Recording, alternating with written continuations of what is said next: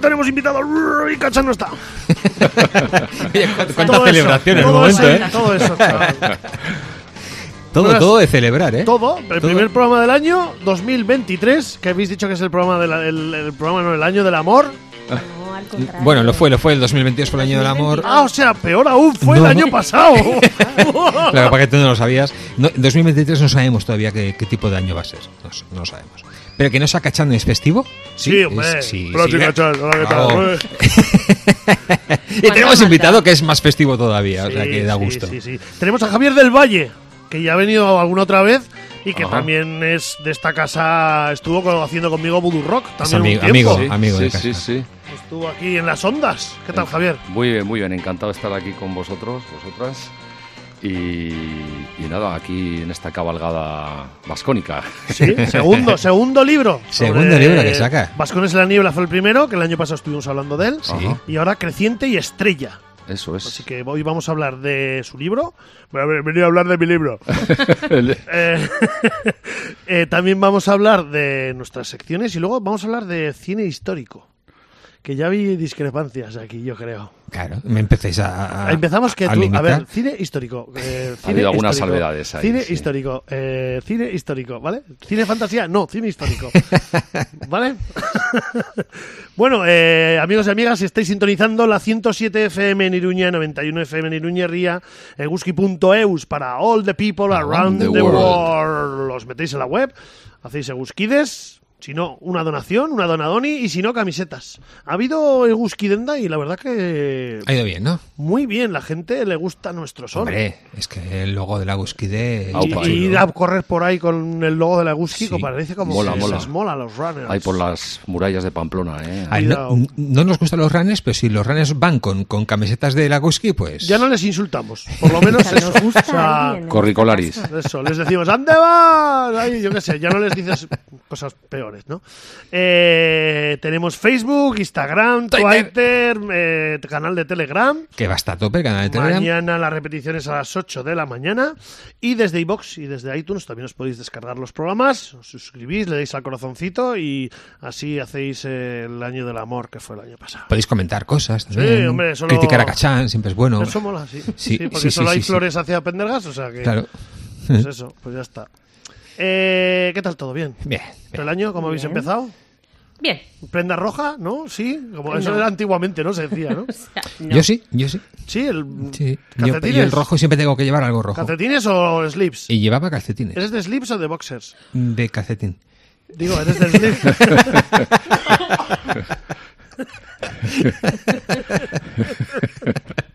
Te he visto en, slips, tío. No, no sé por qué. Habría cosas que la, que, la, que la audiencia no necesita visualizar. No, tío. pero yo lo he visualizado, por eso necesita me he quedado ahí un poquillo ahí de, ¿sabes? Ahí que me da un airecillo, tío. No, vale, vale, vale. Eh, pues nada, vamos a empezar con nuestras secciones y primer el del año, primer Happy Birthday del año.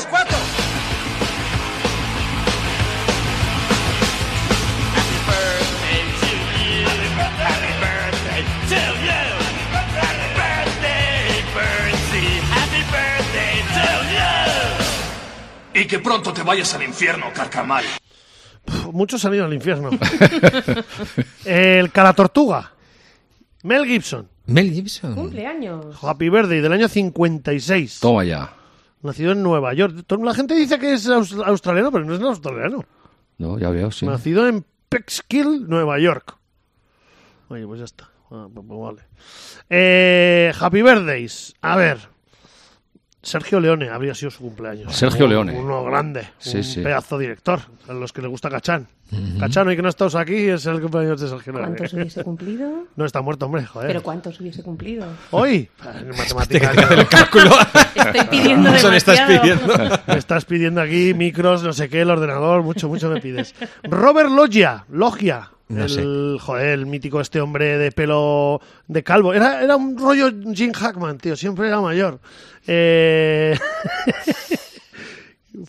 un actor, si por dice que fue, igual es que murió. Sí, 2015, Va a ser, murió en va a ser, 2015. ¿eh? Sí, a ver, ¿os muerto. acordáis, por ejemplo, en, en Big, La película Sí. Big, el que hace Tom Hanks el baile con el hombre que hace el baile de el los piano. pies del piano. piano. Este es el que ha hecho también películas. Salía en Los Soprano, creo que es. También salía en Independence Day, en Carretera Perdida. Todos los calvos salen en Solo Soprano, tío. Sí, usted podría saber.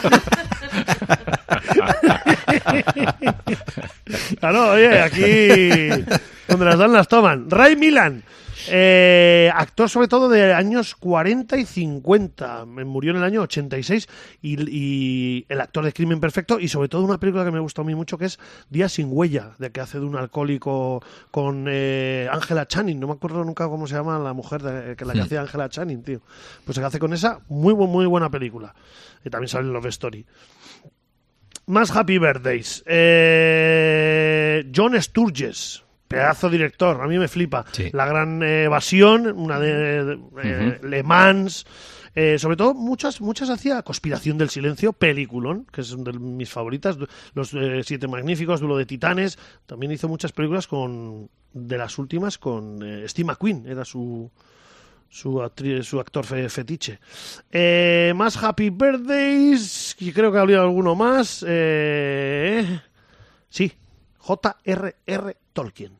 No fastidies. Ostras. Habría, nacido en un día como hoy. Tal día como hoy. Exactamente, del año pf, 1896. o sea, Grandísimo Tolkien, sí. Con su pedradica. Y eh, hace poco vi una, pe- una película que hicieron sobre él, mucho tarra de miel, ¿eh?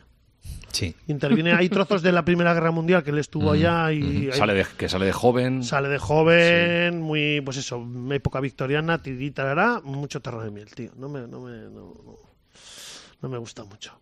Vamos con las series de Vamos. la gente de Pendergast.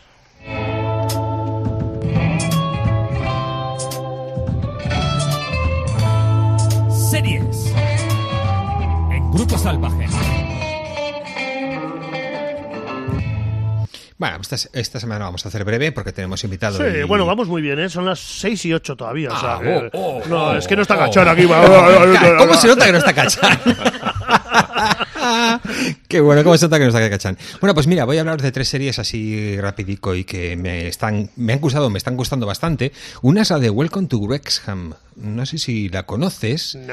Pues resulta que en septiembre de 2020 el actor americano Rob Margeni, que es un actor que es por cierto, de- descendiente de irlandeses, que lo estamos viendo en Mythic Quest, esta serie sobre los frikis que hacen un, vi- un- un videojuego y demás, y también de It's Always in Philadelphia. Bueno, pues este Robert McElhenney y Ryan Reynolds, el actor de Deadpool, compraron un equipo de fútbol.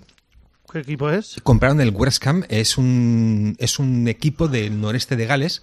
En Reino Ah, vale, Unido es un, idea, equipo, vale. es un equipo galés de la quinta división británica, Sí, que sí, prácticamente son... Pues, sí, sí, que no son profesionales. no, no, son prácticamente, eso fa- es. prácticamente amateurs. Pero bueno, es el, es el club más gales más antiguo y el tercer Ah. club más antiguo del mundo. Y su campo es Ah. de, de los, también de los más antiguos del, del mundo.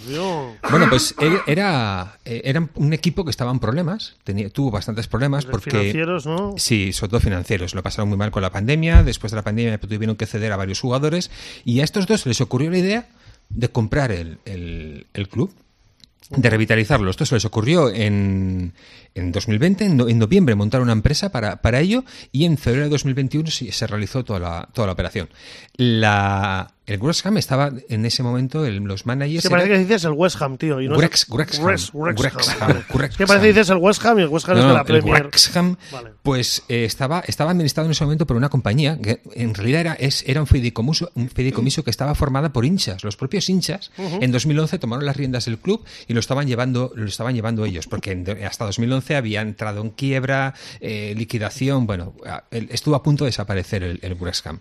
Bueno, pues llegan estos dos y les dicen, oye, os compramos el, el equipito por dos millones de, de libras. Bueno, y el, dos millones de libras de la, en, en una categoría quinta. Si- siendo deficitario. Sí, pues el Ostras, por eso ¿eh? el 98,96% de los, de los de los componentes del, del fideicomiso pues dijeron que Era- sí, claro. que lo vendemos y demás. Eh, me gusta porque ellos ellos lo que lo cogen pero lo cogen con respeto y lo hacen en plan aquí somos las Sí, que estrellitas. no, no, como no, el. Manchester United, que lo cogió los- la familia esta americana, también hubo... A ver, ellos se mantienen en Estados Unidos y, y- y un, un colaborador de ellos es el que lo llevan allí un poco pues para, para hacer de, de enlace, ¿no? Entre ellos en Estados Unidos y, y la gente del equipo allí. Claro, la gente del pueblo pues entusiasmada de que, de que estos lo compren claro. y ellos lo que utilizan lo que más saben, que es las redes sociales y la fama que tienen para darle vidilla al club, para que la gente compre camisetas, para que para intentar Sí, sí, sí, sí. mejorarlo un poco. Está muy bien, dicen algunos. ¿Cómo se llama la serie? eh, Welcome to Wrexham. Eh, algunos dicen que la serie puede estar inspirada en Ted Lasso, pero no, la serie está inspirada en una serie, en otro documental deportivo que se llamaba eh, Sunderland Till I Die, del año 2018. Sunderland, ¿no? El- y también sobre el Sunderland en, eh, en este caso. El tono es desenfadado, por supuesto. Está muy bien porque de vez en cuando te ponen las traducciones de palabras y te dice cómo se dice la palabra en, en inglés británico, cómo se dice en americano, En y cómo se dice en galés. Ah. Y en galés es la hostia porque son, todo totalmente diferentes Son muchas consonantes, ¿no? son totalmente diferentes a como, a como se dicen eh, habitualmente.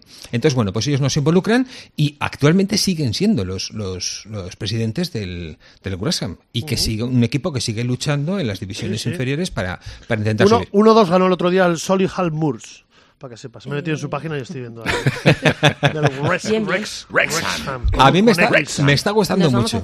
Me está gustando Sí, mucho oye, de, de esta... El escudo es bonito, ¿eh? Y la camiseta no está mal. No, ¿eh? no, todo Azul- es chulo. Azul así rollo el Manchester de City. Y luego, claro, en- en- entrevistan mucho a la gente, a la rojos. gente del pueblo, los del pueblo, pues claro, es, es su equipo toda la vida, hay críos del, del pueblo que luego han entrado en el equipo y, y, pues eso es un, un, po- un- un equipo local. De Ted Lasso sabemos algo, porque dijeron que iba a haber una... eh, eh, Nos dejaron con un cliffhanger, Cliffhanger. en eh, la segunda temporada, ¿no? ¿Te acuerdas? Sí, pero mm, sí, hombre, la tercera, pero de momento no se sabe todavía. Solía ser para abril, ¿no? Por ahí, en- después de Semana Santa, por ahí, ¿no? Quedan unos cuantos meses todavía para, la puñeta. para Ted Lasso. Venga, va. Mientras me he visto una, una serie muy cortica de cinco episodios que se llama Treason, eh, Traición. Eh, se puede ver en Netflix y está interpretada por Charlie Cox, que hemos visto en, eh, recientemente en Daredevil. Es este, es este chico que... Oye, lo hace- en Daredevil lo hacía muy bien. De, hacía de, de abogado ciego. Ya sabéis que Daredevil es el abogado ciego que por las noches lucha contra el mal. Es un superhéroe de los, De de los los que clásicos. de los que molan, de los clásicos de Marvel que, que Tendría, molan. tendría que venir usted a mi casa estas navidades todo lo- todos los cómics vería que, hemos, los ciegos, ¿no? que hemos recibido, todos los cómics que hemos recibido Ah, sí, ¿eh? en nuestra casa, madre mía. Bueno, pues Daredevil para mí era de mi, en mi infancia y juventud era uno de mis, de mis favoritos. Pues me resulta curioso ver a Charlie Cox en otro tipo de papeles porque me sigue pareciendo que es ciego. Es que lo hace, lo hace tan bien, lo hace tan bien que me sigue pareciendo que es ciego el tío. Bueno, pues junto está él junto con Olga Kurilenko que no, no se está haciendo mm, se está demostrando de, de más mayor Que no es buena actriz. que no es buena actriz. Hombre, claro. Que nunca ha sido, que nunca ha sido actriz esta, esta mujer, por mucho que salieran Quantum of Solas, la- eh, Sale Onona, Onona Chaplin también. sale, ¿eh? 007. Y también sale Ona Chaplin, que también está demostrando que tampoco es que sea muy buena Buena actriz. vimos en Juego de Tronos y demás, pero no. no. Bueno, en este caso, él, él- él interpreta a Charlie Cox, a Adam Lawrence, que es el vice. el- es el, el- sí, como el, el- el segundo de la, del MI6, ¿no? De la agencia. Joder, de MI6, todas las series son del MI6. Es que cuando sale, a mí yo me pongo, me pongo todo loco, ¿eh? ostras, Y a mí me, a mí me pones el MI6, el MI5, la Oh, CIA, me pongo todo loco. Ostras. Bueno, pues el- en- envenenan al, al- al jefe del MI6 y entonces él tiene que tomar ese puesto. Pero hay sospechas de que él ha llegado a ese puesto en base a ciertas ayudas de ciertos eh, mm, espías rusos que le fueron facilitando información para que subiera los escalafones para que en algún momento él fuera el jefe del MI6 y poder controlarlo como una marioneta. Amigo, MI6. Ah, el planteamiento es cojonudo, el primer episodio es muy claro. bueno, luego la... luego la serie flojea. ¡Oh! Sí, sí, sí, sí. No, te- te- tengo que decirlo, pero es que ¿sabes lo que pasa? tío. Que es que, que es que al final no es, más, no es más que un thriller familiar. O sea, que sí, sí, la mujer, los hijos... El M6 es una tapadera. Ya, todo. tío, o Te sea, ponen MI6, te haces una A ver, pero si haces una, haces una MI6 serie de Family. espías- Ah, efectivamente, si haces una serie de espías, es una serie de espías, tío, con rusos, con, con tal, con asesinos, y no metas al adolescente, no metas al crío, no metas a la mujer, no metas todas esas cosas que al final lo único que, que hace es entorpecer que sí, que mucho amor, que sí, mucha confianza, sí, yo confío en ti, que es mi marido, pero coño, que es el, que es el jefe del MI6, pero déjalo que haga lo que tiene que hacer. Bueno, sí. Eh, total, que al final falla y, y no me gusta. La que sí que me está gustando y lo estoy disfrutando muchísimo es una serie que a Miriam le va a gustar cuando le hable de ella. No sé si la conocerás, que se llama Machos Alfa. No, Pues me va a gustar, ¿eh? Machos alfa, pues fíjate, no, el planteamiento, el planteamiento es muy bueno, es, muy bueno. Eh, se centra, son cuatro hombres de 40 años que todos han sido en su momento machos alfa, pero ahora en los 40 años ven como sus privilegios como hombres pues se van, desa- van desapareciendo. Lo que ellos creían que siempre iban a tener Martín, ya no lo van a tener. mía. Se acercan cambios sociales, se acercan cambios de mentalidad y ellos ven que se están quedando obsoletos y que tienen que cambiar su forma, su forma de pensar. El fin del patriarcado se acerca. Entonces está muy bien porque el fin son unos perdedores.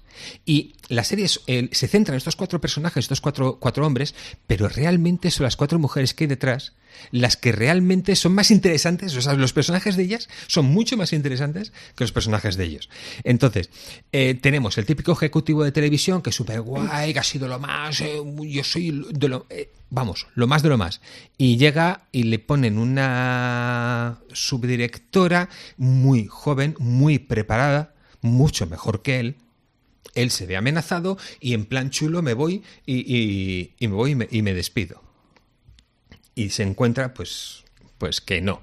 La mujer de este, de este hombre es una chica, pues, que quiere ser influencer, Dios. hace sus vídeos y tal y tal y cual. No, pero el tema es que él, ella, va a ganar, no lo sé porque no, no avanza mucho en la serie, pero estoy convencido que ella va a ganar más dinero que Más él. dinero que él. y eso, él, como macho alfa, que era el que traía el dinero a casa, pues le va a sentar un poco mal. No lo va a llevar bien. Luego tenemos a otro que está enamorado de Kaira Miró, que Kaira Miró es fácil, es una chica muy maja.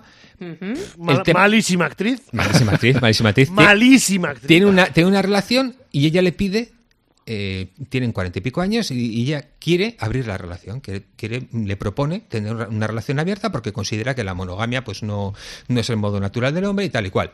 Y él todo digno, que no, que no, que no, pero él tiene un afer con otra tía. O sea, tienes un afer con otra tía y tienes los santos huevos de decirle a, a tu, a tu novia que quiere abrir la relación que no, que no la quieres abrir. Que tú quieres que seamos, que seamos monógamos. Mientras te estás tirando a otra. ¡Qué maravilla! Luego Qué está, maravilla luego todo. está el, el divorciado, que tiene las- para mí tiene las mejores escenas y es el mejor actor, porque el divorciado es, es Gorka Ochoa, que es Buen actor. muy buen actor. Buen actor. A ver, los actores son todos bastante buenos. ¿eh? Discrepo. Madre.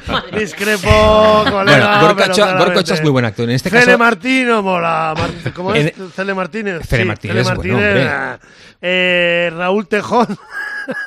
y Kira Miró se puede ir a su casa también, ¿eh? Bueno, pues en este caso hace de un divorciado y las escenas con su mujer son de lo mejorcito de, la, de, de los episodios que he visto hasta ahora porque la, la mujer es, es un estereotipo total de mujer histérica que...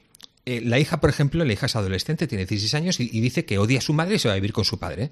Entonces ella se planta en el, en el, en el piso del padre diciendo, has secuestrado a mi hija, devuélvemela o te voy a denunciar en ese plan, ¿no? En plan histerismo a tope, todo, todo muy, muy exagerado. Él es más bueno que el copón, eh, le ha venido la hija que quiere estar con él, pues el, mejor personaje es el de, este chico.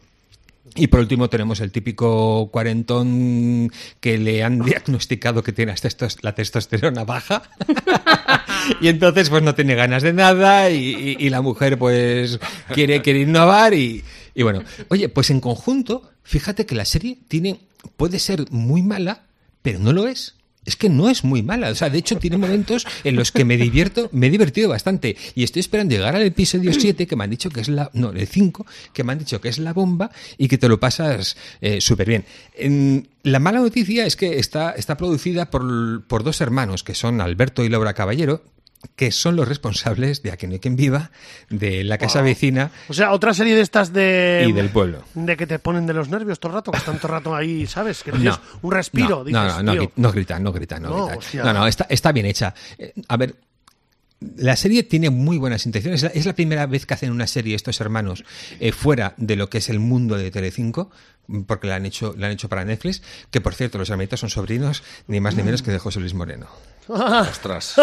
Sí, sí, sí, sí. Así, así es fácil montar una empresa. mejorando. Sí, sí, sí, sí, minutos. Cada cosa que lo va mejorando. A ver, pero. Pero bueno, oye, mm, que te digo ya que me he visto tres y que, y que estoy muy contento de haberlos visto y que voy a seguir viéndola y que, y que la quiero ver, la quiero ver. Nada. Deciros que el 12 de enero se estrena la segunda temporada de Hunters, el 13 de enero se estrena la de Sky Rojo, El 4 de enero se estrena la de la, la de Bad Batch, que es esta Ah, sí, serie de sí, Disney. sí, sí, sí, sí. El 4 de enero la tenemos aquí y el 5 de enero se estrena Las Brujas Mayfair, basada en las novelas de Anne Rice y Sí, con ese nombre da, da miedito, tío. Pero no el miedito del, del suyo, del otro. con Alessandra Daddario. No sé si conoces a Alessandra Sí, sí, Daddario. me suena, sí. Pues Alessandra Daddario como la bruja Mayfair, eh, o sea, eso tiene que ser, eso tiene que ser lo más, tiene que ser lo más.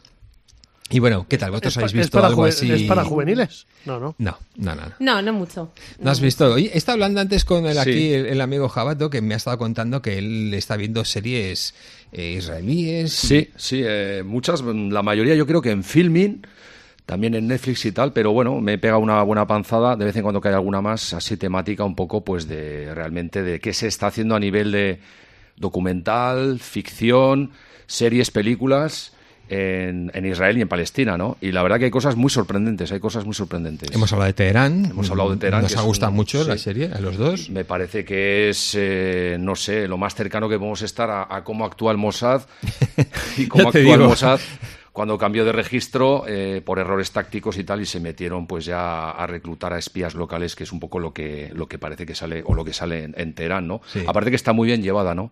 Creo que hay una tercera temporada que está al caer, me parece. Ojalá, a mí me encantaría. Creo que lo han anunciado.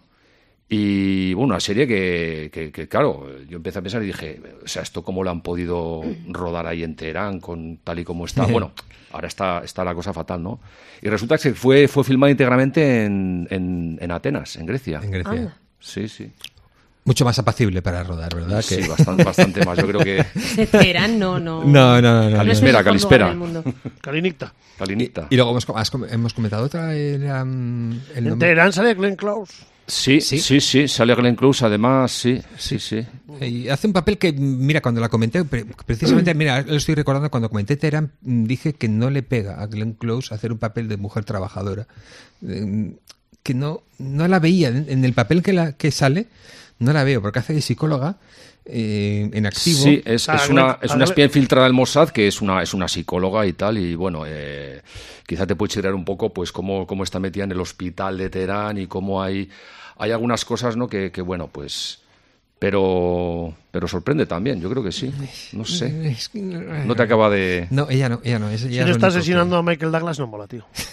Pero bueno, yo creo que ahí el personaje principal es la, Eh, sí, sí. es la chica... Hombre, vaya, vaya, la infiltrada. Vaya descubrimiento de, de Ni- actriz. Nip Sultan es. Pues es. Sí, creo que sí. No sé, porque no, No sale foto. no- sé si es mujer o hombre. estoy tío. al- no, no. sale foto. Bueno, da igual. La verdad es que hace un papelón impresionante. ¿Y la otra las- serie que, que- que querías hablar? La otra serie... Era, has, has comentado Fallujah, no, no era. Fallujah, no, a mí no. Ah, Fauda. Fauda es Fauda. una serie, serie israelí que está dirigida por un, un- un director que la verdad, bueno, y sale, sale también un actor que... Lior Ratz es el director, el Sí, creador. Sí, sí. Y luego el, actor que es este así, ese, ese realmente fue un, un agente de operaciones especiales. ¿Qué dices, sí? Sí, sí, sí. Perdóname, uno de ellos, o sea, el director, guionista y también es el actor El principal. actor. Sí, que es el mismo, calvico este, el sí. calvico, Le- Lior, Le- Lior Sí, Ratz sí, es sí. O sea, lo ha hecho todo director, guionista y... Un actor camaleónico que, que la verdad que hace un papelón en toda la serie. Creo que Fauda también está a caer otra temporada. Y la verdad yo creo que para, para entender un poco tanto el lado palestino o el israelí a esos niveles, ¿no? Jamás eh, el Mossad, eh, la policía secreta de Israel, el... eh, bueno, pues, pues es, es- yo creo que te puedes meter, o los, o los comandos de Hamas, ¿no? O su mentalidad, ¿no? De, y es ojo por ojo, ojo por ojo, ese es, es un poco la, lo que se repite. Fauda significa caos Caos. en árabe. Caos, caos. caos. Me he visto también algunas de ultraortodoxos. Madre mía. ¿eh? Sí, con la de la chica esta, ¿no? La de la chica esta, esa es ultraortodox. Y también una que se llama, creo que se llama Setiva o algo así, que es de una familia ultraortodoxa que, pese a que da un poco como de cosica verla y te, te puede dar un poco de pereza por ese mundo tan cerrado que tienen ellos, ¿no? Los askenazís allá en los barrios de Jerusalén y tal. La verdad que, que es muy interesante, ¿no? Porque te, te puedes meter un poco en su piel y las movidas que tienen. Y sí, sí, sí. Fativa o algo así me suena o no sé. No, Sativa no, o sea, Sativa no lo he visto. Sa- Sativa no lo he buscado. No, Stivel o Stivel, algo así puede ser. Stivel. No sé. No. Bueno, Eh, Vale, pues oye, si queréis podemos ya empezar a hablar de, Del de tu libro, libro, vamos ¿no? a hablar de eso, libro. o sea, en realidad, en realidad, o sea, nos aquí, interesa ¿no? mucho la serie, las series israelíes y demás, pero tú has venido aquí a hablar de tu libro, ¿no? sí, sí, venía sí. a hablar sí, de bueno. mi libro. Bueno, cuéntanos un poco. A ver, Javier del Valle, has- has- has- acabas, acabas de, de publicar, bueno, el 30 de noviembre, ¿no? Sí, Por lo que he visto, a mí las, las- esas pistas me las da Amazon. Yo entro en Amazon y veo un libro, ¿desde cuándo está en Amazon? ¿Desde cuándo está en Amazon es desde cuándo ha salido? Sí, puede ser probablemente la primera plataforma en la que se publique tanto en digital como, como la edición en papel, ¿no? En edición bajo demanda. Sí, es, es, la, es la segunda novela de, de una... Yo le llamo... la- me gusta llamarla la saga de Teodoso de Goñi, ¿no? Entonces, bueno, es la segunda parte, aunque se puede leer independientemente, pero que continúa allá donde acaba la, acaba la primera, que es Vascones en la Niebla, que presenté aquí hace un, un año. Y bueno, eh, esta quizás sea una novela un poco más, más realmente histórica que la primera, que quizás es más legendaria, basada en esa leyenda de Teodoso de Goñi. ¿eh? Y San Miguel de Aralar. San Miguel de Aralar, ¿no? que, que tiene todos los ingredientes y, vamos, yo he encontrado eh, en esa historia, cuando la investigué y leí los ensayos de Caro Baroja y tal, sobre los Goñi y tal, y el Valdegoñi, pues te das cuenta la, la, la cantidad de, de- de- de elementos de, que, que te dan de qué pensar y te, te animan a escribir una novela tan, tan difícil de escribir por, por la documentación y por, por meterte un poco en la piel de comienzos del siglo VIII, ¿no? Oiga, ahora, ¿cómo, ¿cómo coges documentación del siglo VIII? ¿Cómo te- Hay, hay muy poca. Tenemos más documentación de lo que es la época de Roma, tanto la época republicana imperial y de la caída de Roma. Años oscuros, ¿no? Sí, eh, época, pero ¿no? precisamente años oscuros, no porque aquello fuera gris y lloviera No, todo no, el no, rato. por eso, porque no hay información. No hay información. La poca quedó en los monasterios, los, eh, las abadías y tal, ¿no? Y bueno, Constantinopla sí seguía su rollo y ahí sí que ahí estaban pues todas las bibliotecas y tal. Pero en este caso, pues eh, es complicado encontrarla. Eh, algunos libros eh, de 1800 y pico que están en francés, sobre todo de, la parte de Aquitania que, describo en la, y lo que ocurre ahí en, un poco- en una época un poco más avanzada, en el siglo, pues, en el- año sete- de 718 a 730 y pico libros que hay por ahí que te hablan un poco de personajes que salen, ¿no? Entonces, bueno, se, trata un poco de los mismos personajes que aparecen en Vascones en la Niebla, es decir, todo ese y todos sus guerreros, guerreras, pues eh, a ellos se les unen otros personajes nuevos a los cuales doy vida y que me encontré con leyendas e historias pues tan bonitas como las que igual salen en, en la primera, ¿no? Eudón el Grande, ¿no? Es el que- Eudón el Grande, también llamado Odón o Eudes de Aquitania, con eh, duque de Aquitania y de Basconia. Sí, sí. Un personaje curiosísimo de la historia ¿eh? Y que pues tiene una historia familiar tremenda que yo describo en la novela y que bueno, de alguna manera pues Teodosio y sus, eh, sus, eh, sus eh, compañeros Líquer Amaya, eh, Kotek y tal, pues siguen un poco su- sus directrices y se acaba. Otra vez, de nuevo, se lía parda dos o tres veces más, o sea. Bueno, esto lo has, esto lo has publicado en una, una editorial que se llama Cal- Caligrama Caligrama. Caligrama Editorial de Sevilla. Y muy interesante, ¿no? Porque es una especie de autoedición. Sí, sí, es una, es una autoedición. En realidad es eh, mm, el autor se costea los servicios de edición en función de unos packs que, que hay que se pueden consultar y que bueno eh, luego hay una criba de, la obra eso no significa que porque tú compres el pack te lo vayan a editar Sí. Eh, quiero decir no se edita cualquier cosa pese a que se edita muchísima cantidad de obras no y bueno, pues te costeas tú eso, con lo cual la editorial pues igual elimina un poco, se quita ese gran problema que tienen de confiar en una escritora, un escritor que nunca ha editado y con lo que eso conlleva, con lo que eso, el coste que tiene, pues eso te lo comes tú, vaya bien o mal, y te tienes que preocupar de, de- de ser el jefe de proyecto de tu, de tu publicación, que es tu novela, que absolutamente tú creas todo. Pues desde la tipografía, bueno, antes el texto, el, el manuscrito, hasta el escudo que sale en la novela, o la tipografía, o, o ponme aquí el link del fotógrafo que me ha hecho las fotos, ¿no? De un poco que me hice, pues para que ambientar un poco la, o que salgan en la, en las novelas. He leído que lo consideras como un libro de aventuras clásico, ¿no? Mm, Pero para adultos. Sí. Eh, remarcas lo de adultos. A ti lo del Sí. young adult este o, la, o la mo- la moda esta que algunos autores hacen de young adult, que es que escriben para adultos pero no de más adultos, ¿no? Así jovencicos, a ver si pueden captar. Sí. No te va, ¿no? Tú, tú escribes para adultos. Bueno, también pueden leerlo, yo creo que adolescentes y tal, un menor no, pero porque hay, hay escenas y hay, hay situaciones que quizás sean un poco y igual, igual también se aburren porque están, se están metiendo los, en, las, en las ramas de ese roble enorme por los cuales yo me voy, ¿no? Que es una, es una, es una, al fin es una manera de, de escribir que a mí me encanta. pero que no te puedes perder, pero que al final acabas regresando pues a ese, a ese tronco de Yggdrasil, ¿no? Del el, el árbol sagrado de los vikingos, de, ¿no? Llegas ahí y te vas, te vas un poco... A ver, a ver, explícanos un poco más. Es que es, es tu forma de escribir esa de... Bueno, en este caso sí. En, yo, yo hace tres años o cuatro tampoco sabía que iba a editar eh, novela histórica. No era mi género. Yo escribía eso que, que está tan de moda que se llama la autoficción, que a mí me parece una redundancia, ¿no? En realidad uno lo que existe es la ficción. Uno escribe sobre lo que le pasa, sobre lo que le imagina. Todo es ficción en la narrativa, de alguna manera, ¿no? También puede haber más parte de ensayo o no. Y, bueno, pues, pues, pues acabé escribiendo, pero realmente porque me enganchó mucho el tema, que ya lo, lo venía mascando desde crío, ¿no? En realidad también es una vuelta de tuerca. mm, No me atrevo a decir que es un remake, pero porque yo le doy otros, otros, otros condimentos a la novela de Navarro Villoslada. ¿eh? Sí que es un escritor navarro, no es un instituto que sí lo es, ni una calle que sí lo es. Sí, yo, yo estudié allí. Yo estudié allí. Allí, Germán, Gracias, amigos. Eso es. Un saludo para todos los Un saludo a profesores todos que los me aguantaron. Y a- Gracias. Y a, los que viven en la calle. ahí. bueno, pues es uno de los grandes escritores navarros que, que escribió grandes obras como Doña Blanca y que, de hecho, hay hasta una película de eh, Amaya o los vascos en el siglo VIII, que es un poco la misma historia, pero yo le doy otro punto de vista, ¿no? Otro tono. Al final Navarra Eslava era, era, era cristino en las guerras entre isabelinos y carlistas y acabó siendo una- un carlista sobradísimo, ¿no? Y ahí es cuando empezó a escribir estas obras y tal.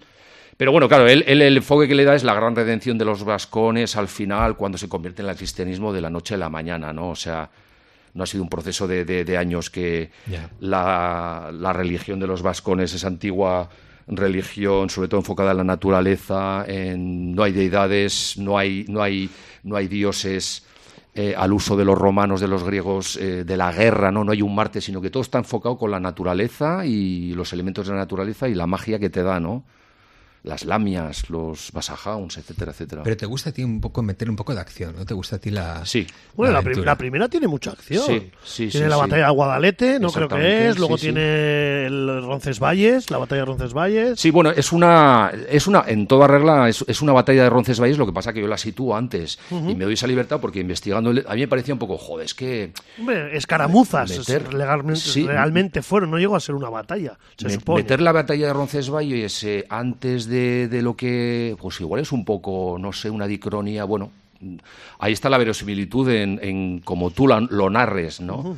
Pero realmente me puse a investigar y es que había en época de los visigodos, el, creo que el 500 y pico, ya hubo una, una mención en algún documento que decía que hubo una batalla entre visigodos y vascones. Luego fue la famosa batalla de Roncesvalles, 776.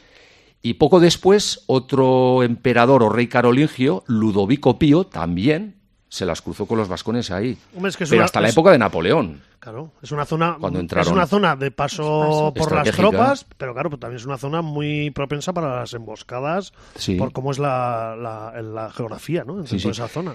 Y hablando de esto, me gustaría, me gustaría resaltar una película que viene dentro de poco, que vamos, yo soy totalmente fan porque me encanta el Bueno, pero la podemos decir luego. La decimos luego. La podemos Vale, decir luego como para, para verla, Para verla. ¿no? vale. Porque luego vamos a hablar de cine histórico, la podemos decir, ¿no Vale, crees?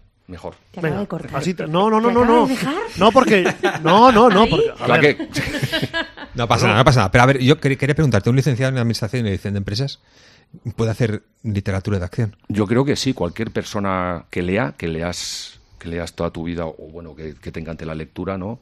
Que es la mayor escuela que hay. Y la vida que te dé esas dosis de ficción que tú le metes en el colador y sacas tu. Son un poco los dos elementos, yo creo, creativos del, del escritor, de el narrador. ¿eh? No hablo ni de poetas, ni de. No, no, el narrador ganador de historias. de historias. Sí. Ah, Antes me has comentado que, Ficciones. que te estás dedicando ya plenamente a esto, a esto de escribir. ¿Cómo es tu día a día? Eh, yo soy. Joder, empezar diciendo yo soy suena muy. No, yo escribo. yo escribo todos los días. No todos los días, pero la mayor. ¿Es la- de los que dicen que hay que escribir dos mil palabras al día? O... No, no, yo esos retos no me pongo. Yo es lo que me sale, pero sí que soy muy de mañanas de, de escribir por la mañana. Tuve mi época bucosquiana de escribir por la noche, así con una cerveza y tal, pero eso se acabó hace ya mucho tiempo. Ahora eh, madrugo mucho y me pongo a escribir. Y, y bueno, pues sacó, sacó lo que sacó, unos días mucho, otro poco. Y de hecho la historia de cómo escribí los primeros, las primeras páginas de Vascones en Nieva, pues fue en Cabo Verde, estando allí, trabajando allá. Y lo hacía todo antes de las nueve y media que ya empezaba a trabajar. Unos días me levantaba más pronto, otros días menos, y ahí fue como ideé, imaginé todo esto, ya tenía mis, Qué mis guay. ideas, había me había documentado. La historia ya me rondaba la cabeza desde hacía, desde hacía mucho. ¿No? Y la verdad que es una historia que engancha mucho si, te, si la investigas. ¿Y esta este segundo libro continúa la historia del primero? Sí, sí la continúa, sí. La continúa. Sí. ¿Y tienes pensado continuar la historia del segundo? Sería una posibilidad, sería una hipótesis, pero es complicado. Bueno, se podría Hombre, a ver, hacer. A ver, si haces dos, una trilogía tiene que haber. O sea, me refiero. Eso lo he para dicho yo hacer antes, dos, haces eso lo he tres. dicho yo antes. Para Ya. hacer dos, haces tres. Ya, la verdad que entonces tenéis, te quedas con trilogía en vez de con. del world. ¿no? He pensado hacer una precuela que anteceda a Vascones en la niebla, que la Ya, historia pues ya, yo- ya estamos, ya estamos. sé si usted- este ha visto mucho Netflix. Si este. usted me lo... me lo no, podría ser eso y luego, quién sabe, continuar la historia. Hombre, es que ya me podría ir, fíjate tú, hasta la caída del, del Reino de Navarra en 1512, ¿no? O sea, la conquista de Navarra. Joder. El, eh, lo bonito que tiene nuestra historia es que tenemos historias de, bueno, tal cantidad de cosas, incluso de reinas maravillosas que hicieron auténticas obras literarias de arte como el, ¿cómo se llamaba? Eh, Catalina, está la del... ¿Le fue? No. No, no, ¿cuál? no, espera, me estoy equivocando. ¿El Heptamerón puede ser o...? Ni idea, ni idea. Un libro muy famoso en el Renacimiento que fue escrito por una reina navarra. El Heptamerón, me suena. Puede ser. Catalina de. Joder. Aquí mi memoria me flaquea. Bueno, no pasa nada, pasa nada. Es posible, es posible que haya una continuación o una precuela. Pero bueno, ahora estoy, estoy con otra cosa más, más contemporánea, más Sí, de vez en cuando yo creo que también hay que descansar, ¿no? Sí. Descansar un poco la cabeza, Sí, cambiar un poco de registro. Eso es. ¿eh? Y hacer otro tipo. Porque claro, tú antes, antes de dedicarte a la novela histórica, hacías otro, has, comentado que escribías otro tipo de. Sí, escrito, escrito y tengo escrito muchos cuentos. De hecho, mi próximo libro probablemente sea, con, yo es- con casi to- eh, seguridad, que sea un libro de relatos. Amigo. Yo cuando digo cuento digo relatos, que es una manera muy nor- muy sudamericana de, pero es que he leído mucha narrativa latinoamericana, ¿no? Borges, Cortázar, Onetti, Ajá. grandísimos escritores, son maestros. Los cuentos de Cortázar. Bolaño también, por ejemplo. ¿eh? Vale. Bueno, no te preguntaremos más, ya te, ya te, ya te diremos a medida que se vaya acercando o, o cuando tú quieras. Ya sabes que tienes aquí la posibilidad de venir y contarnos un poco, un poco las cosas. Y a raíz de que ha venido él, pues vamos a hablar de cine, de películas históricas. Estupendo. ¿bien? Pero, de cualquier historia. A ver, tío, o sea, películas. ¿De, de qué va el libro de, de medieval? Vamos a hablar de películas eh, históricas de, Del medievo. de ciencia ficción. Pues claro, del medievo, chico. Es que, a ver, Bueno, hay que acotar las cosas. ya lo acot- acotamos, pero que este se va. Este se quiere ir porque quiere hablar de Excalibur y le da igual, como si el tema es lo que sea. O sea, Pues no voy a hablar de Excalibur. venga, pues No, venga, pues ¿eh? empieza. Hala. No, no, que empiece, que empiece No, no. Miriam. No, no, empieza, No, empieza. Mira, que yo, favor. yo llevo hablando mucho rato. Dale, dale tú. Dale Venga, tú. pues yo empiezo con medieval. Venga, el último duelo. Venga, vale. Uy. Sí. ya, ya estamos quitándonos películas. Pero, pero es que no puede Es que ser. solo veis basura comercial. El último duelo es cojonuda. Oye, cuenta, no cuenta. digas, ¿eh? Cuenta, cuenta. No el, ulti- el último duelo mola menos uno. Ya estamos. Saludos ¿Qué a todos menos a uno, ¿no? Saludos a todos menos a Ben Affleck. ¿Qué pasa con Ben Con ese pelo. ¡Ah! Sí, la verdad es que el flequillo Es lo único no malo de Ben favorece Affleck. mucho, ¿no? Y, y el pelo que lleva Matt Damon también. Oh, Lord, cuidado, las ¿eh? greñas. Pero a mí. Ben Affleck me chirriaba un poco en alguna escena que salía en plan, no sé si en, en algún trono o alguna cosa así. ¿Eso quién? como- Ben Affleck. Ahí hacía un da un poco de cosica, ¿no? ¿Ben Affleck? Sí. Ha dado cosica desde que Yo nació, creo pero ahí, pero ahí ya. Pobre en Ben cambio, Affleck en cambio, de- Ad- Adam Driver me hace buen papel aquí. No, Cada Adam vez Driver mejor Adam Driver. Adam- Adam Driver os digo yo que va a ser un grande. Os lo digo yo. Hombre, Pero cuéntanos un poco. ¿Tú creo crees, que- ¿tú crees que va a ser Sí, un grande? Adam Driver, sí, sí. sí. Hombre, el hijo de Harrison Ford. claro, no podía ser de otra manera. Venga, cuéntanos, Miriam. Bueno, pues es la, la historia de la película es mm, el relato de una, de una violación en realidad. Y lo interesante es que está contada desde los tres puntos de vista diferentes. ¿no? Es muy chulo. es el que es- enfrentamiento que hubo en Francia en 1386. Sí, sí, no, que es- está basada en un hecho real. Bueno, en realidad está basada en un libro que está basado en un hecho Ah, real. no sabía que era un hecho real. Sí, sí, sí, Sí, hombre, claro. sí, sí, sí, sí. Novela histórica. Hola. Cine histórico. Hola. Habíamos quedado ¿Qué tal estamos? Bienvenido al programa.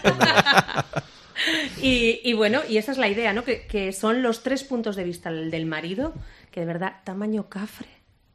No digamos más. A mí, No digamos esas cosas. a mí me dio la sensación... Digo porque, porque si decimos, la- claro, ahí... Solo es un cafre. Vale, venga, sí, Es un guay, cafre sí. medieval. Sí, bueno, hombre, por supuesto, no va, Claro, va a sea, ser un tampoco- moderno, ¿no? Tampoco el- la persona, la- al, al hombre al que acusan de la violación Sí. y el de ella. El de ella. Y es absolutamente demoledor ver cómo la palabra de ella no vale nada. Hombre, es una mujer en, el, en la Es edad el último, media. el de ella, es el, Nada. el último en hablar. El de- ella es la última, sí. Es una mujer en la edad media. Es que no vale nada, es ella Claro. la que lo sufre todo Hmm. y no vale nada. Exactamente. O sea, es como muy tremendo. O sea, visto con los ojos de hoy, es muy, muy tremendo. Ella es Jodie Comer, una actriz mm, Estupenda. que me encanta. Sí, actúa muy bien ahí. Sí. Yo no lo había visto mucho y la verdad que... Sí, la, la- la vemos en series. sí. Ah, eso tú. Premio Rachi nominado en peor actor secundario, Ben Affleck. Y no se lo dieron. Mm, qué pena. Lastimita. Habría alguien peor. Venga, Jabato, Javier, dinos. Bueno, pues voy a una comentar una, una película que es La Conquista de Albania, me parece una grandísima Venga, película claro que sí. sobre la compañía navarra que va ya por las tierras de, bueno, de, de- sí, de Albania y tal, y, el- y, y la verdad que una película que yo creo que no ha envejecido, o sea, ha envejecido muy bien, ¿no? Menos los sintetizadores. A lo Carpenter. Está ahí el rey de Navarra ahí en una ermita y de repente ahí...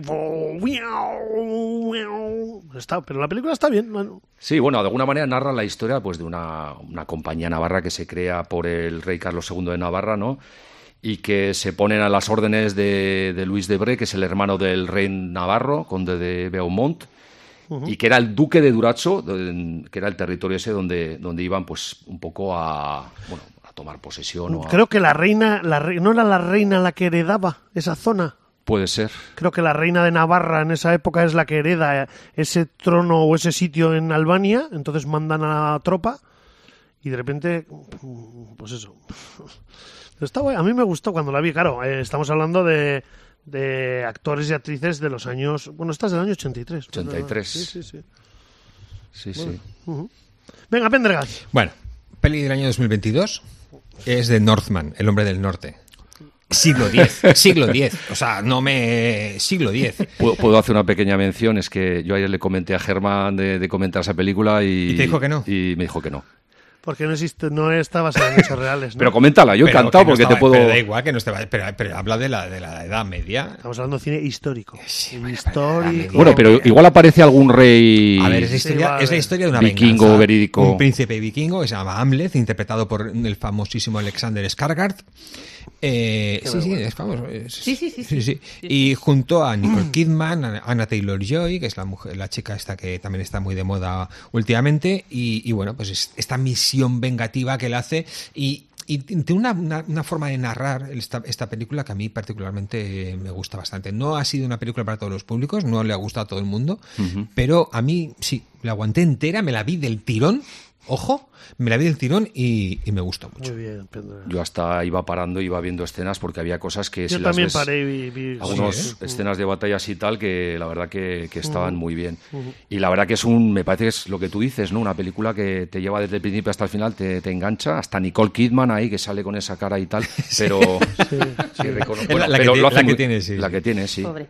De, de, monst- de, vamp- de- de- Bueno, la que, la que se la queda después Sí. de lo que... Pero peliculón, Sí, la verdad hecha que está muy bien, sí. hecha muy bien. Yo voy con una que hablamos ayer también y que la volví a ver a la noche y me, me gusta bastante. Juana de Arco, de Luc Besson. Ostras, sí. Pues mira, me gustó Mira, bastante. bueno, gracias por, De- de mi- nada, por o sea. aceptar mi, mi proposición. Eh, Mila Jojovic, John Malkovich, Faye Dunaway, Dustin Hoffman, Vincent Cassel. La verdad que el reparto está muy guay, ¿eh? Eh, el Chequi Cario este, que tiene una cara de cabrón que no es normal. Y nos narra cómo eh, la, la- la campesina Juana de Arco eh, tiene unas eh, se le aparecen unas tiene unas apariciones y tiene que ir a hablar con el con el rey con el delfín de Francia y para contarle lo que va a pasar. Justo estamos en la guerra de los 100 años eh, París Nueva Orleans o sea no París Orleans están asediadas por, por los ingleses y me gusta mucho la- lo grotesco que tiene la las armaduras y las armas y todo en esta película y luego una Mila Jovovich que a mí me gusta mucho aquí. Está, mira, nominada a los, a los Ratchista. También por esta película, pero bueno. y cómo nos cuenta la historia. Y luego, ¿sabes quién no me pega, tío? Alf. Dustin Hoffman, tío, con, el, con la capa. Con el vestido ahí como de monje que hace como de no me acordaba, es Jesucristo, verdad, sale que sale como de sí. esto con un, el morrico de Alf, tío, ahí, así. Dices, madre mía, Dustin, tío, madre mía. Pero está guay la película, me gusta, del año 99. Juana de Arco. Venga, Miriam. Beckett, Beckett, claro. Con Mm, Richard no. Harris. No, Richard Barton y Peter O'Toole. a Peter O'Toole, eso es, eso es Peter Sí. O'Toole. Ujú, Grandísimos. Sí. Amigos del Jarrete. ¿El qué? De Así. la Asociación Amigos del Jarrete. Sí, ¿eh? Hombre, los dos. Ambos. Richard Hombre, Barton Richard Barton sí, pero y de Peter verdad no. O'Toole, eh, hombre. Sí, ¿eh? Sí, sí, sí, sí. sí. Oye, yo qué sé. Sí, sí, no, Cada no, uno tiene sus yo. cosicas. No, no, que no pasa nada. Yo te digo que eran de esa asociación. Peter O'Toole tiene un montón sobre obras de Shakespeare que... Sí. ujú. Molaría también un día cine shakespeariano, ¿eh? No que sale Kenneth Branagh. Bueno, tiene, tiene muchas, tiene muchas, sí, sí, sí, sí. De hecho, tiene la última, bueno, no sé si es la última que ha sacado, que es que hace de Shakespeare, o de quien parece que era Shakespeare, o firmaba como Shakespeare. Sí. ¿eh? Venga, Miriam, cuéntanos un poco de Beckett. sí. Cuéntanos algo de Beckett. Eh, nada, pues eh, Inglaterra, siglo XII, Enrique de Plantagenet y, y Thomas Becket, que son amigos desde niños. Eh, Thomas Becket ya está muerto al principio de la película y entonces el rey, delante de su féretro, así una cosa muy cinematográfica, va repasando la vida que han tenido juntos y cómo llegaron a ser íntimos. Eh, Becket llegó a ser arzobispo de Canterbury y cómo terminaron separándose por algo tan sencillo como los dineros. Exactamente. Los dineros de la iglesia. Hasta ahí. Muy bien. No, no sé, no recuerdo si Sí, sí, año 64, mm, película inglesa. Yo sí, sí, me acuerdo. Eh, se llevó Oscar al mejor guion, creo que fue de no 12, 12 nominaciones. Venga, Jabato, cuéntanos otra. Pues tuya. yo os voy a hablar un poco de, de una película que en realidad enlazaría un poco con, pues, con, la, con la novela histórica, ¿no? Que es Ivanhoe, Claro. ¿eh? película de 1952 de Richard Thorpe, una pues eh, grandísima producción de, de la época y que, que, bueno pues está basada en la novela de, de Walter Scott que está considerada un poco pues por el llamémosle canon literario por lo- no sé si no, no me atrevo a llamarlo académico no como la, la novela que origina y que da pie y que inicia el género de la, de la novela histórica no pese que también había anteriores pues igual griegas romanas Mira, ahí del año 52 hay una, la de Robert, la de Elizabeth Taylor y Robert Taylor, Robert lo- los, dos. Luego hay una en el 58 con Roger Moore, atención. Eh, y luego en los 80, Ivanhoe en el año 88 con James, John- eh, James Mason. Y luego otra en el 97, pero Joder, luego no se pues ha vuelto. ahí- Sí, y luego, mira, me- perdón, y la venganza de Ivanhoe en el año 65. también. sí, sí, oye, Ivanhoe, joder. Oye, pues nada. Venga, Pendergas. A ver, O sea, como los niños, Aquí ha como los algo. niños pequeños, tío. O sea, como los novela histórica. A ver, o sea, novela, películas históricas. a venga. ver, pero es que, es que, jolín, teníamos, tenemos que haber, haber Pero, especificado- tío, pero si lo dijimos, Pendergas. El nombre de la rosa, el año 1986, es una película, eh, se puede considerar histórica, no está basada en hechos reales, pero está dirigida por Jan Jacksanoff, basada en la novela del mismo nombre de Humberto Eco, publicada en el 80, la película es del, del año 86, eh, está interpretada por Sean Connery eh, como el, el franciscano Guillermo de Baskerville, De Baskerville. y Christian Slater, eh, el Atso, Atso. cancela series Atso. como el novicio Atso. eh, de, ahí se- de ahí salió el penitenciagite famoso que decía. Daba miedo, ¿eh? Ya, daba miedo Son muy decía- grotescas las caras de los de los de los monjes, ¿eh? Mm, A mí el libro me fascinó. A mí el su- libro también. En su día, Sí. la, la película también me Y fascinó. me- y- Lo del libro me rayó mucho, el todo el rato te va diciendo las horas que son, cada hora, hora y media tienen que ir a rezar. Maitines, no sé qué. no es sé un libro cuánto. fácil porque es, No, muy- no, no, es sí, muy descriptivo. Y- Claro, sí. y, y ahí te marca, ahí te dice como los horarios de los monjes. Sí. Claro, todos los días hacían lo mismo. Entonces, todos los horarios. Se levantaban a las 2 de la mañana, que rezaban no sé qué. Eran el rezo a no sé cuántos. A las 4 se volvían a levantar. O sea, es increíble. Pero que se podía estar cuatro páginas eh, explicando Sí, sí, sí, una sí, puerta, sí. por ejemplo. O sea, es increíble. De, de esa, de esa novela y de esa película me quedo con la teoría de la navaja de Ockham, que luego hemos visto en infinidad de ocasiones, ¿no? Que la que te dice que la explicación más simple suele ser la más probable. Cuando hay dos, dos teorías y en, en igualdad de condiciones las dos teorías y pueden tener las mismas consecuencias, siempre la teoría más simple tiene más, tiene más posibilidades de ser correcta que, Que la la- compleja. Vale. Y es una cosa que luego lo hemos sí, visto sí, sí, en sí. infinidad de pelis y demás. Venga, yo voy con una película actual. Película checa. Se llama Medieval.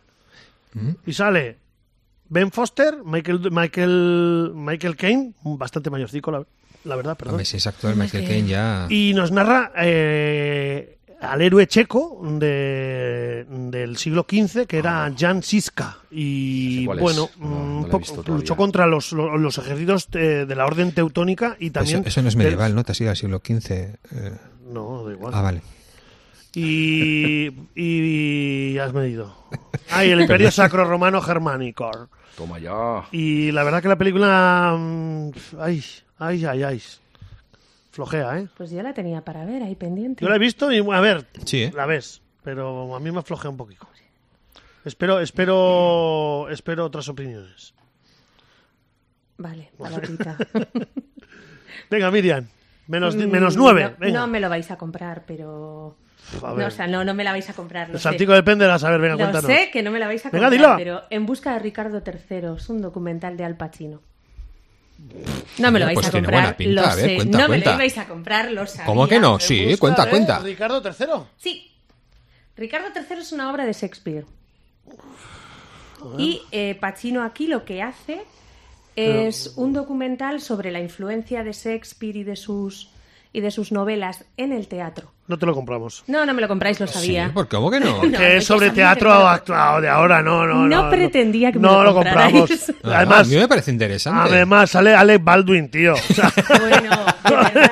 Es que con esto de que aquí y, no nos y gusta sale a tu, nadie... y sale tu colega Guainona. No, bueno, y eh, sale bueno, Penélope Cruz. Guau, fuera. No, No, no, no. no te lo compramos. Pero ¿cómo lo que- pero, bueno, pues nada, ya sabía que no me la ibais No, a no, comprar. no, no, a ver, esto y pero nove- que sepáis que de es novela histórica, de novela histórica no tiene nada esto, ¿eh? Oye, pues a mí me... Me ha O sea, interesado. Pues luego, eh, off the record, ya te pasa la. Sabía que no me lo ibais a comprar, pero tenía que intentar. Menudo saltico de péndulo has intentado hacer, ¿eh? Madre mía. Oh, pero Venga, Jabato, va. Pues yo, curiosamente, no sé si es coincidencia aquí, pero la próxima que quería comentar es relacionada con, con quien firmaba como Shakespeare. Venga, cuéntanos. Es Anonymous, una película del año 2011 re- dirigida por Roland Emmerich. Me parece que es un peliculón, partiendo del principio que sigue la teoría oxfordiana de que la autoría de las obras de Shakespeare pues era el conde de, de Essex, ¿eh? el decimoséptimo, ¿eh? Edward de Vere, que se llama así.